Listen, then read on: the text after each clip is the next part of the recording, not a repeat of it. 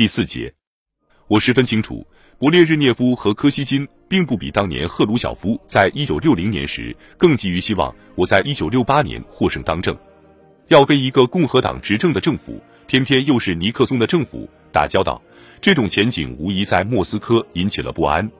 事实上，我就怀疑过，苏联人也许替北越人出过主意，要他们建议开始巴黎会谈，希望以实现停炸在大选中给汉服来帮个忙。如果这就是他们的战略，那么这个战略差点就得逞了。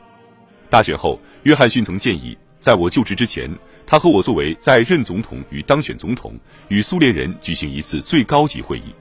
我知道他想在最后做一次献身和平的戏剧性表演，但我认为没有切实的基础可以下结论，说苏联领导人准备在任何重大问题上进行认真的谈判，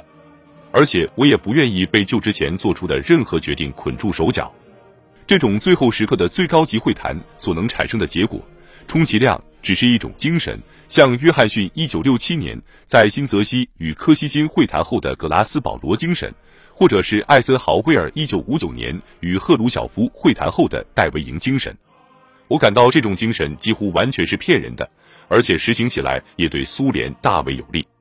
由于舆论在共产主义体制中影响有限，这种最高级会谈。精神就只能是对他们单方面有利的东西，因为最高级会谈后，美国舆论的特点是乐观，这只会使我们在最高级会谈后与苏联人打交道时难以执行强硬路线。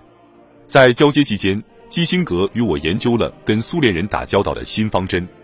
既然世界上两个竞争的超级核大国美国和苏联的利益是如此广泛和重叠交叉，那么把有关的领域分割对待的方针是不现实的。因此，我决定把苏联所关心的诸如限制战略武器和增进贸易等领域里的进展，与对我们极为重要的越南、中东和柏林等领域的进展联系起来。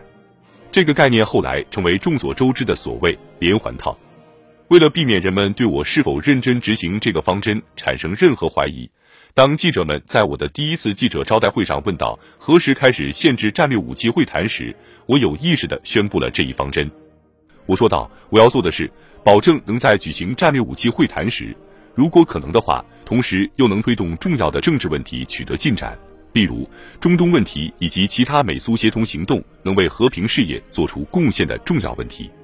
对苏联人来说，连环套是某种使他们感到不舒坦的新东西，因此，当他们贬低连环套对我们美苏关系所发挥的制约作用时，我毫不惊奇。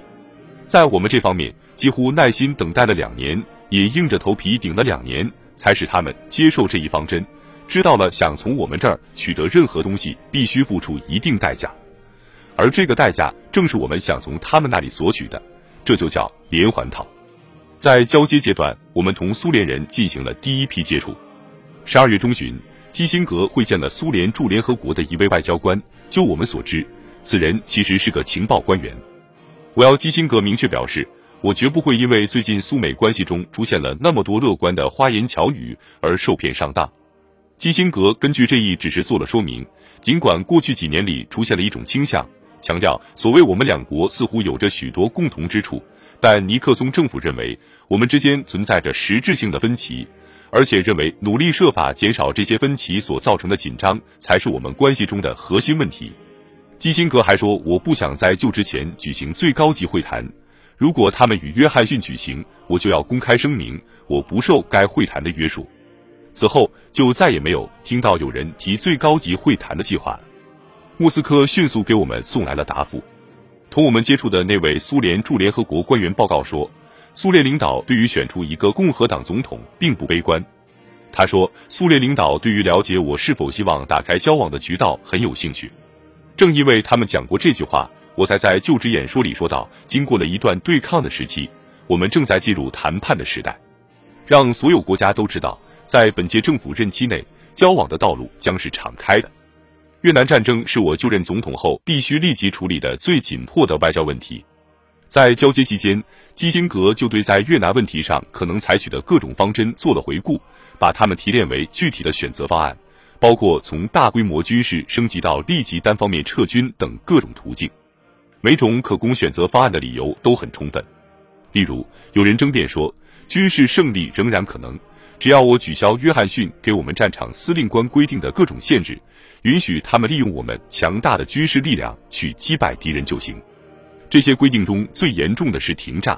由于停战，共产党方面可以重新集结他们的部队，增加后勤供应，发动新的攻势。主张升级方案的人争辩说，光是威胁一下要入侵北越，就可把北约军队牵制在非军事区沿线，海防港布雷封锁，则可削弱敌人的供应线。与老挝和柬埔寨境内放手追逐共产党军队，可挫伤他们在南越对我军实行打了就跑的战术能力。恢复轰炸对以上这些建议不至于如虎添翼。实质上，这就是一个升级的方案。我们早就把这种方案排除在外了。